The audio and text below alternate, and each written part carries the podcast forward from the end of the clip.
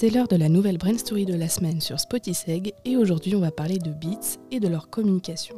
La réussite de Beats est l'image d'une politique produit exemplaire qui s'appuie sur une idée marketing exceptionnelle, une communication qui sort vraiment des sentiers battus. Cette success story démontre l'important avantage concurrentiel apporté par une caution, une personnalité qui justifie la démarche et les partis pris en donnant de la légitimité, de la performance et du poids au positionnement. Officiellement établi en 2008, Beats est le fruit d'une collaboration entre l'artiste et le producteur légendaire Dr. Dre et Jimmy Iovine, président d'Interscope Geffen A&M Records. La société englobe dans la famille Beats by Dr. Dre des casques audio, des écouteurs et des haut-parleurs haut de gamme. Il y a aussi la technologie logicielle brevetée Beats Audio et Beats Music et le service de diffusion de musique en continu par abonnement construite en réaction à Apple. En 2006, le monde de la musique est déstabilisé car attaqué par le piratage. Jimmy Iovine en discute avec Dr. Dre qui ne se soucie pas tant du téléchargement illégal, mais plutôt que ses créations puissent être écoutées dans des versions médiocres avec un système sonore déficient. Première cible, Apple, qui vient de créer l'iPod, un baladeur à 400 dollars accompagné d'écouteurs à 1 dollar. Les deux hommes décident de se lancer sur cet énorme marché potentiel en créant des casques qui mettent en valeur la qualité de l'écoute. Avec ces produits, la marque Beats souhaite restituer l'énergie, l'émotion et l'excitation de la sonorité des studios d'enregistrement et proposer à la jeune génération qui n'a pas connu la hi-fi une diffusion sonore aussi parfaitement conforme que possible à l'original. Mais Beats doit aussi se démarquer de la forte concurrence des fabricants traditionnels, des marques spécialisées ainsi que des nouveaux venus qui ont vite compris l'avantage de se positionner dans le haut de gamme.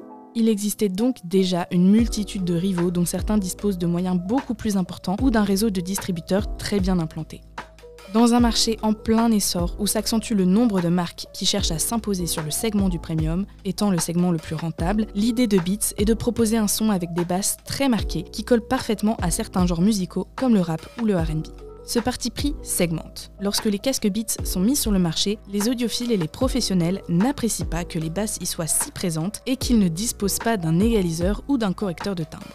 C'est à ce moment que l'atout Dr. Dre entre en jeu. C'est un producteur, rappeur, compositeur, arrangeur musical et ancien DJ. Il a été l'un des leaders du groupe NWA et le premier producteur de hip-hop récompensé par un Grammy Awards en 2001. Il a largement contribué à populariser le gangsta rap, la culture hip-hop californienne et a produit le pianiste Burt Bacharach, Snoop Dogg, Eminem, The Game, Tupac, Mary J. Blige ou les Pussycat Dolls. Des lettres de noblesse exceptionnelles dont il tire un carnet d'adresses unique. Face aux marques concurrentes, souvent peu en phase avec les adeptes du rap et du hip-hop, Dr. Dre incarne un univers. Expert en matière de son, d'enregistrement, il peut fonder sa légitimité sur son expérience. Ce n'est pas une marque comme les autres parce qu'elle est cautionnée par une icône de la musique. Rapidement, les produits Beats by Dr. Dre se retrouvent entre les oreilles de dizaines de stars, de Pharrell Williams à Gwen Stefani en passant par Lady Gaga. Les casques Beats se retrouvent en peu de temps sur les photos de paparazzi ou dans les clips vidéo grâce à des placements habiles de produits. LeBron James, superstar de basket américain, en offrira à chaque membre de l'équipe olympique de basket des États-Unis lors des JO 2008 à Pékin. C'est ce qu'on appelle le marketing sauvage à son paroxysme. Puisque la marque n'est pas reconnue pour sa qualité spécifique de son, elle va s'appuyer sur la notoriété des stars du réseau de Dr. Dre et une mode s'installe alors. Le succès de Beats découle d'éléments du marketing pour la clientèle jeune.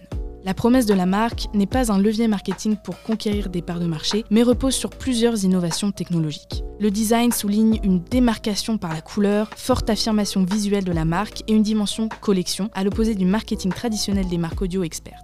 La stratégie de Beats a été de ne pas aller sur les sentiers battus des techniques publicitaires ou promotionnelles, mais de favoriser le recours à l'endorsement, l'approbation d'une génération totalement ancrée dans les réseaux sociaux, avec les likes, les pages dédiées aux célébrités et les échanges de photos et de vidéos.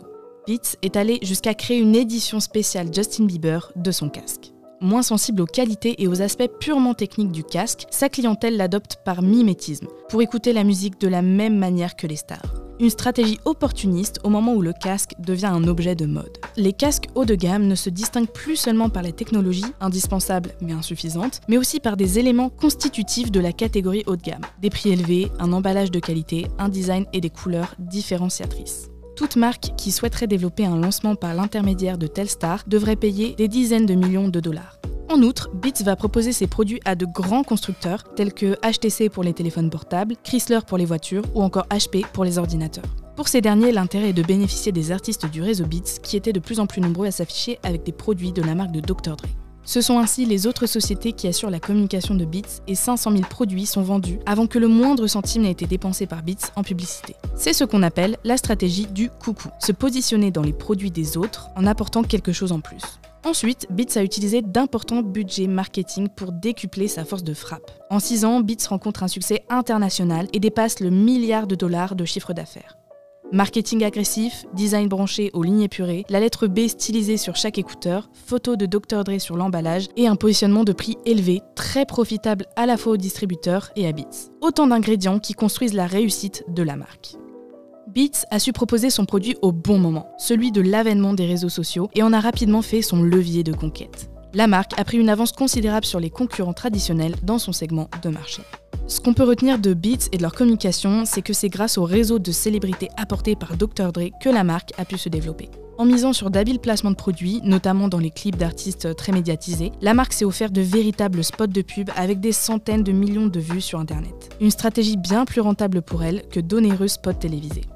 Enfin, la stratégie du coucou, à savoir se positionner dans les produits des autres en apportant une complémentarité, a permis à Beats de se faire connaître sans investissement marketing important et se constituer un budget pour de futures campagnes.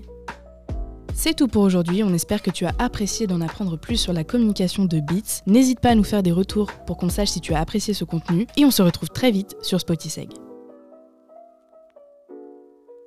Cette histoire de marque nous est tirée du livre Brain Success tome 1 qui est une publication FIP Édition.